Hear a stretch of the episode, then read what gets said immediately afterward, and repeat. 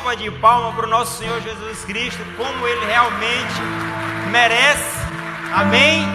Glória a Deus, que manhã maravilhosa, espetacular, né? Aonde nós estamos aqui no segundo dia, né? Comemorando quatro anos de existência do QG. E mais uma vez nós vamos receber o nosso querido amado pastor Marcelo, por gentileza.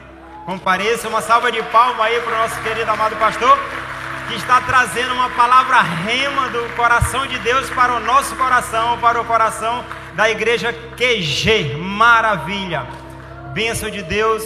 E já convido a você, né, fazer esse ato profético declarando sobre a vida do nosso querido pastor aqui. E você já tem essa liberdade, começa a declarar, estenda a sua mão em direção a ele aqui e diga para ele, né, declarando em Deus, ligando nos céus e ligando aqui na terra né, o que realmente você deseja para Ele. E saiba que o que você vai desejar para Ele, você pode ter certeza que Deus vai estar retribuindo algo poderoso para a sua vida em nome de Jesus.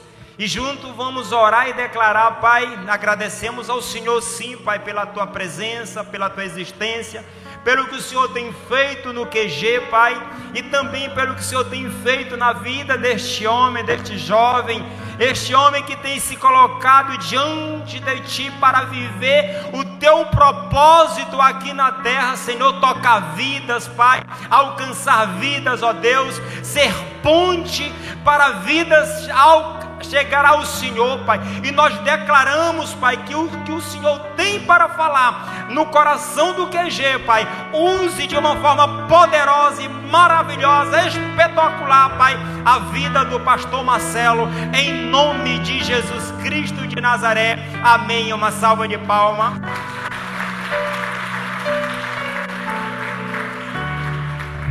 Glória a Deus. Obrigado, pastor. Deus abençoe. Você está feliz? Você está com seu coração aberto?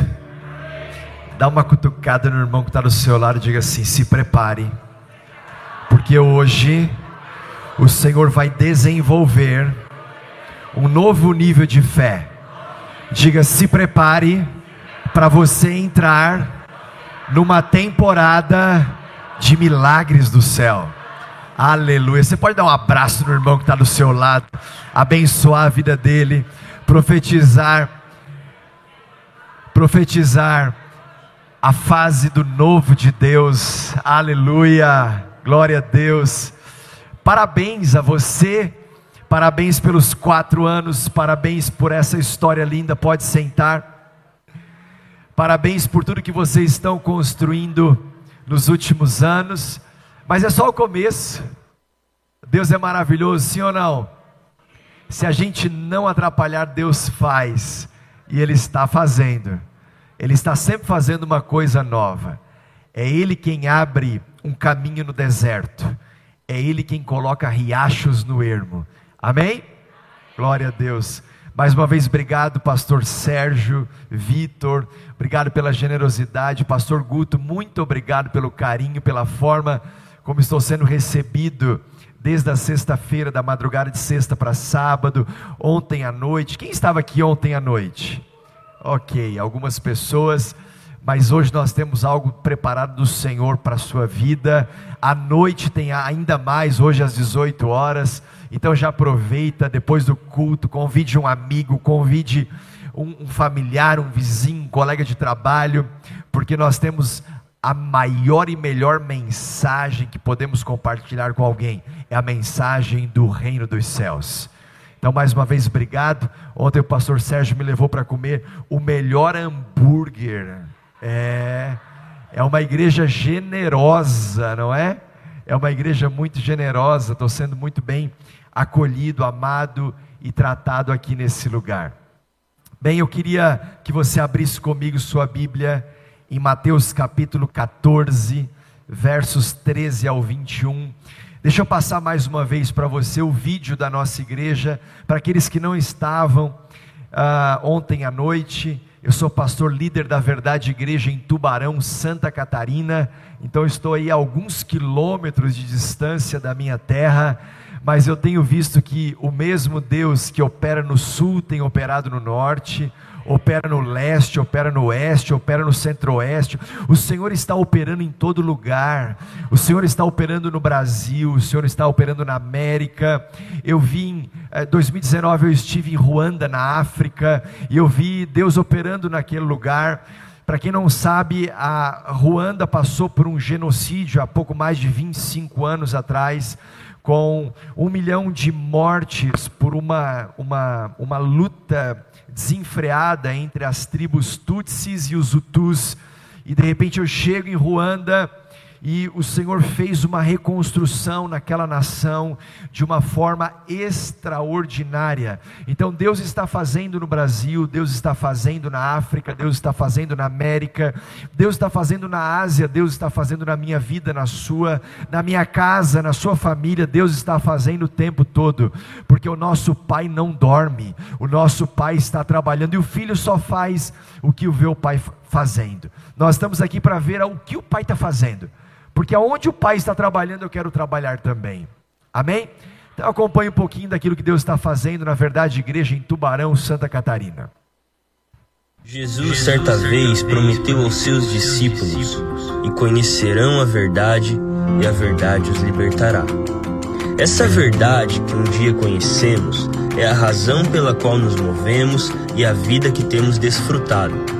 E de tanto provar da bondade do Pai, entendemos Somos uma igreja para todos.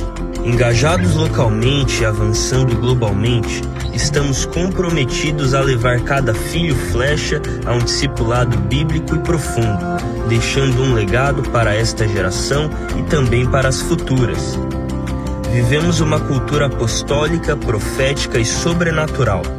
Cremos que Jesus é a única solução para todos os dilemas do mundo e por isso decidimos continuar avançando e fazer acontecer. Nossas celebrações são dinâmicas e envolventes. Prezamos pela excelência em todos os detalhes. Através da honra e do serviço, promovemos um ambiente familiar, especialmente preparado para que cada filho tenha uma profunda experiência com o pai. O Catalyst Movement desafia jovens a ser resposta para as tendências da década 2030 o Catalyse School, nosso eixo acadêmico para a formação da nova geração, além de um currículo focado em desenvolvimento ministerial, também conta com a JET, uma escola de inglês. O amor é a nossa plataforma. Por isso, Verdade Social tem incluído muitas pessoas, dando dignidade e destino. O Verdade Esportes, com diversas modalidades, valoriza a importância de cuidar da saúde física, mental e espiritual, além de ser um poderoso meio de evangelização e integração da sociedade. Em resposta ao chamado da Grande Comissão através da ocupação das esferas de influência, abraçamos a missão do Monte da Educação. Com pouco mais de 12 anos de história, o Colégio Legado conta com centenas de alunos desde educação infantil ao ensino médio, até chegarmos ao patamar de uma universidade. Através da educação por princípios, possui parcerias internacionais com a Universidade de Cambridge. Adota o programa bilíngue em todo o currículo, além de proporcionar um espaço físico amplo e moderno, um ambiente propício para a formação das futuras gerações. Através do projeto Sonho, nosso plano de expansão, adquirimos uma área de 42 mil metros quadrados para a construção do nosso mais novo campus em Tubarão, Santa Catarina. Além de muita tecnologia, cada espaço foi muito bem planejado para abençoar milhares de pessoas. O favor dos céus tem nos impulsionado e cremos que Deus tem sempre algo maior e melhor. Ainda estamos só no começo e a empolgação com o futuro só cresce. Estamos unidos ao corpo de Cristo para fazer a diferença na terra. Verdade Igreja, uma igreja para todos. Glória a Deus, glória a Deus. Somos uma igreja improvável num canto do Brasil e o Senhor escolheu abençoar, como o Senhor escolheu abençoar esse lugar. Amém? Abra comigo sua Bíblia, Mateus capítulo 24, versos 13 ao 21. Mateus 24, versos 13 ao 21. Essa mensagem tem como título Musculatura de Vencedor. Isso mesmo, Musculatura de Vencedor. Aliás, é um dos capítulos do meu livro Acelere Seu Destino. Esse livro nasceu de um encargo do Espírito ao ver pessoas perdendo tempo, perdendo tempo com o passado, perdendo tempo com picuinhas, perdendo tempo com ah, aquilo que não vale a pena e não merece a nossa atenção. O passado é o pior lugar para se morar. Se você está hoje no presente, vivendo com a cabeça no passado, eu estou aqui para te tirar desse lugar, em nome do Senhor Jesus. Porque o passado é como você andar de carro. Eles existem retrovisores que são muito menores do que, os para, do que o para-brisa. Por quê? Porque o, o retrovisor ele serve só para te balizar de onde você veio e quem tem vindo atrás. Mas a, o para-brisa ele é muito maior, porque você nasceu para olhar para frente. Você não é um caranguejo que está sempre querendo andar para trás. Você é um ser humano lavado e remido pelo sangue do Cordeiro, que foi criado por Deus para andar para frente, para olhar para frente, para avançar para os seus maiores e melhores anos em nome de Jesus. Amém? Mateus 14, 13 ao 21, leia comigo, diz o texto assim: Ouvindo o que havia ocorrido, Jesus retirou-se de barco em particular para um lugar deserto. As multidões, ao ouvirem falar disso, saíram das cidades e o seguiram a pé. Quando Jesus saiu do barco e viu tão grande multidão, teve compaixão deles e curou os seus doentes. Ao cair da tarde, os discípulos aproximaram-se dele e disseram: Este é um lugar deserto e já está ficando tarde. Manda embora a multidão para que possam ir aos povoados comprar comida. Respondeu Jesus: Eles não precisam ir. Deem-lhes vocês algo para comer. Eles lhe disseram: Tudo que temos aqui são cinco pães e dois peixes. Tragam-nos aqui para mim, disse ele. E ordenou que a multidão se assentasse na grama tomando cinco pães e os dois peixes, e olhando para o céu, deu graças e partiu os pães. Em seguida, deu aos discípulos e este à multidão. Todos comeram e ficaram satisfeitos, e os discípulos recolheram doze cestos cheios de pedaços que sobraram. Os que comeram foram cerca de cinco mil homens, sem contar mulheres e crianças. Pai, muito obrigado pela tua poderosa palavra, que é lâmpada para os nossos pés e luz para o nosso caminho. Revela-nos a tua vontade, que é boa, perfeita e agradável. Oramos para que o nosso entendimento seja aberto, os olhos do nosso coração receba a revelação do céu. Oramos, ó Deus amado, para que todo o atrapalho do inimigo caia por terra e a nossa mente, o nosso coração esteja cativo à obediência de Cristo. Deus, move as águas essa manhã. Move as águas essa manhã.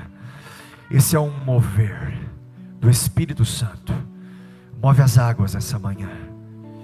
Move as águas essa manhã. Senhor, fala conosco. Em nome de Jesus. Quem crê, diga amém. Musculatura de vencedor. Se você estiver anotando, anote esse tema. Bem, Jesus aproveita uma situação de crise para desenvolver em cada um de nós uma fé em pessoas comuns. Eu sou uma pessoa comum, você é uma pessoa comum, mas ele desenvolve uma musculatura de fé. Eu digo que a fé não é um músculo, mas ela é como um músculo que precisa ser trabalhado, que precisa ser esticado, que precisa ser desenvolvido, que precisa ser aprimorado, que precisa ser treinado, submetido a rigorosos treinamentos. A palavra de Deus te chama de uma pessoa mais que vencedora. É assim que o Senhor te vê. E vencedores não são aqueles que nunca perderam, mas vencedores são aqueles que sempre se levantam novamente. Não é porque você nunca perdeu uma batalha, nunca passou por uma luta, não é porque você nunca passou por uma crise que você é mais que vencedor. É porque toda vez que você caiu, você levantou em nome de Jesus.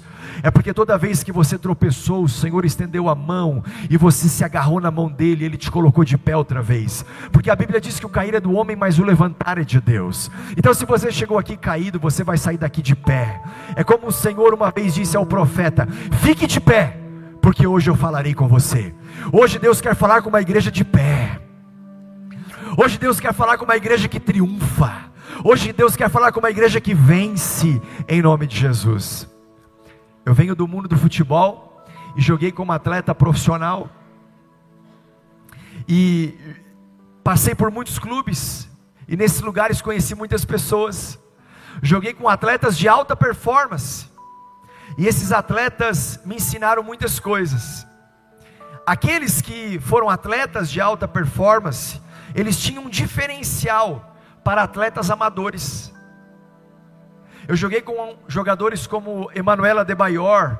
Adebayor foi um togolês, uma pessoa de destaque, é do mundo do futebol conhece. Jogou no Real Madrid, jogou em tantos outros clubes, Inglaterra, enfim. E Adebayor, quando ele chega na França, no FC Metz, fomos parceiros de quarto. Ele me ensinou muitas lições. E ver outros atletas também de alta performance me ensinaram muitas lições. E quando eu comparo as lições que esses atletas de alta performance me ensinaram com atletas amadores, fica evidente que o treinamento fez a diferença. Que treinamentos rigorosos faz a diferença entre um atleta amador e um atleta de alta performance. Bem, o que, que eu quero dizer com isso? Que o Senhor quer te preparar para ser um discípulo de alta performance. O Senhor quer levantar essa igreja para treiná-la e ser uma igreja relevante, que faz a diferença, que ocupa as esferas de influência da sociedade, que está levantando pessoas e treinando para a esfera da política, para a esfera da economia, do mundo dos negócios, para ir para os, as universidades e chegar lá e não só ir bem nas suas notas, mas saber defender a sua fé, fazer a diferença nesse mundo. Pessoas que são levantadas para serem discípulos de alta performance na arte, no entretenimento. Às vezes a gente olha para aquilo que a, a mídia oferece, para aquilo que a televisão oferece e ficamos reclamando: olha, esse programa não presta, isso aqui não vale nada. Peraí, mas o que, que nós estamos fazendo para é, é, fazer a diferença? Quais são os, os programas que a igreja está produzindo, eu não só estou dizendo daqueles programas de entrevista, programas evangélicos, não, eu estou falando de filmes, eu estou falando de séries, eu estou falando de desenhos animados, onde as nossas crianças, ao se exporem, vão poder crescer em fé, amadurecer na vida. Aonde está a nova geração que vai responder a esse chamado como discípulos de alta performance? Mas para isso nós precisamos nos submetermos a treinamentos rigorosos. Então é hora de você desenvolver a sua musculatura de fé. Aleluia, aleluia. Sabe, meu irmão, o treinamento contínuo fará de pessoas medianas vencedoras em potencial.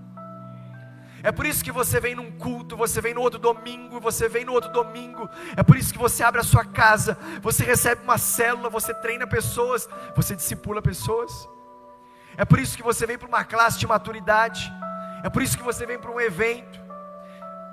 A igreja não faz um evento para entretenimento. A igreja faz um evento, a igreja faz uma conferência, a igreja faz uma data comemorativa como essa, faz culto todos os domingos. Sabe para quê? Para treinar a sua fé, para desenvolver a sua musculatura de fé. Eu vi atletas acima da média que não estouraram no mundo do futebol. Sabe por quê? Porque não se desenvolveram nos treinamentos propostos. Eu sempre tive hábitos que estavam para além dos campos, além dos treinamentos coletivos. O treinamento acabava e eu pegava uma borrachinha, aquelas que se comprava na farmácia. Lá no sul a gente disse que era para fazer funda, não sei como é que chama aqui, ou os estilingues, né? E a gente amarrava no pé da cama. E eu ficava lá com aquela borrachinha fazendo uma, duas, cinquenta, cem vezes o mesmo movimento na mesma perna. Aí depois nós trocávamos e fazíamos mais 50, 100 vezes na mesma perna. Depois nós mudávamos o movimento e nós íamos treinando a nossa musculatura. Eu lembro que quando a gente se reunia nos gramados, um dos tipos de treinamento que fazíamos era colocar uns extensores na cintura. E um colega, ele segurava atrás aqueles extensores e a gente ficava na frente correndo no mesmo lugar. À medida que a gente corria, corria, corria, ele ficava segurando, porque a nossa musculatura ia sendo desenvolvida, a nossa musculatura ia sendo exigida, a nossa musculatura ia sendo treinada, ia sendo capacitada, evoluída. Até que chegava um momento que aqueles extensores se soltavam da nossa cintura e nós tínhamos uma explosão. Sabe por que, que nós fazíamos isso? Para que quando fosse exigido de nós uma explosão maior, a nossa musculatura não se rompesse e nós tivéssemos condições de suportar as altas exigências de um jogo. Por que, que eu estou te falando isso? Porque tem horas que você está correndo pela fé no mesmo lugar e você de repente não está vendo o agir de Deus. Escute, não é porque você não está vendo que Deus não está fazendo, não é porque você não está sentindo que Deus não está operando, não é porque você não está percebendo que Deus não está trabalhando.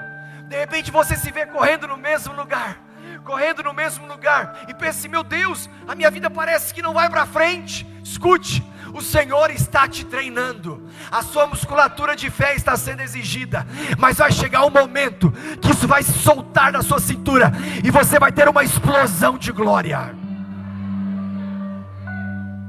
Uma explosão de glória. Então você está estudando, estudando, estudando, sendo treinado, capacitado, para que chegue o um momento que você tenha uma explosão de relevância. A igreja está aqui sendo preparada, treinada, capacitada, para que chegue uma hora que ela faça uma diferença tão grande na sociedade, que marque esta e as futuras gerações. Faz sentido? Então o Senhor te trouxe nessa manhã para desenvolver a sua musculatura de fé. Aleluia. Só que para isso é importante você entender que a repetição é a base do aprendizado.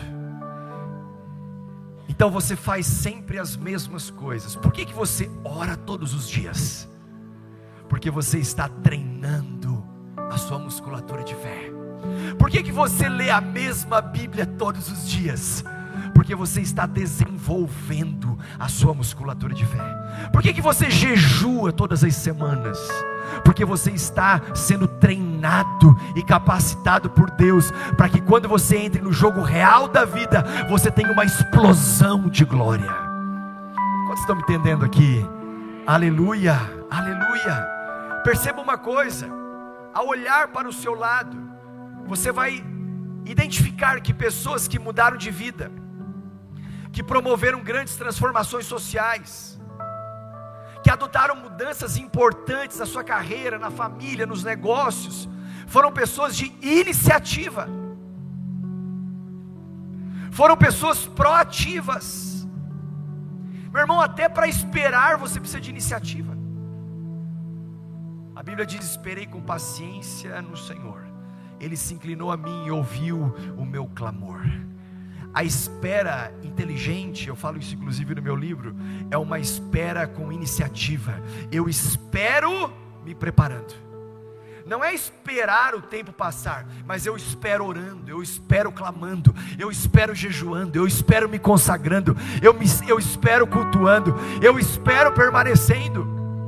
Sabe como que o chamado de uma pessoa é validada? O chamado é validado pela permanência. Então eu permaneço servindo a Deus, eu permaneço amando as pessoas, eu permaneço na oração, eu permaneço intercedendo, eu permaneço, eu permaneço. Os anos passam, estamos aqui celebrando quatro anos, daqui quatro anos daqui mais quatro anos é, vai ter mais uma festa, daqui mais um ano vai ter outra festa, daqui dez anos terá outra festa, e aonde você está? No mesmo lugar, permanecendo, perseverando, amando a Deus acima de todas as coisas. Aleluia! Sabe, meu irmão, a parte de Deus é sempre operar o impossível enquanto você está tendo iniciativa. E qual que é a nossa? A nossa é crer no Deus impossível. Olhe para a vida de Abraão. Quem foi Abraão? Abraão foi um homem de iniciativas. Gênesis capítulo 12 diz: Abraão, saia da tua terra, do meio da tua parentela e da casa de teus pais, e vai para uma terra que eu te mostrarei. Abençoarei os que te abençoarem, amaldiçoarei os que te amaldiçoarem, e em ti, Abraão, serão benditas todas as famílias da terra. Abraão não perguntou por quê, Abraão não perguntou quando, Abraão não perguntou para onde, Abraão simplesmente teve uma iniciativa. E ele foi.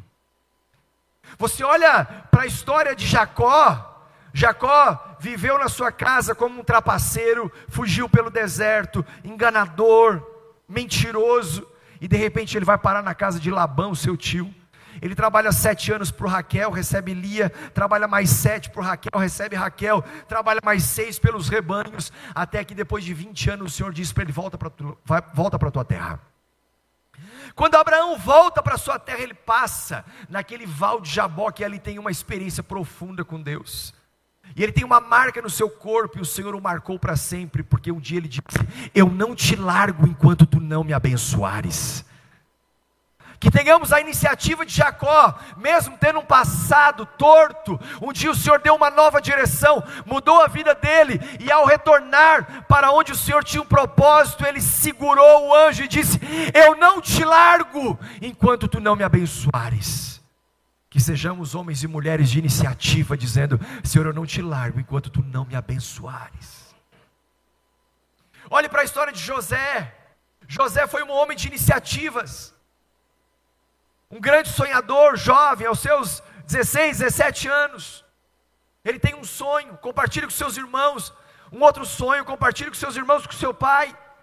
E ele vai parar no poço. Do poço ao trono há um processo.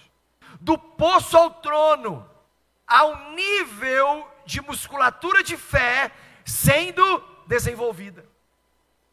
Ele vai parar na casa de Potifar servir Potifar, dali vai parar na prisão, se torna o melhor carcereiro.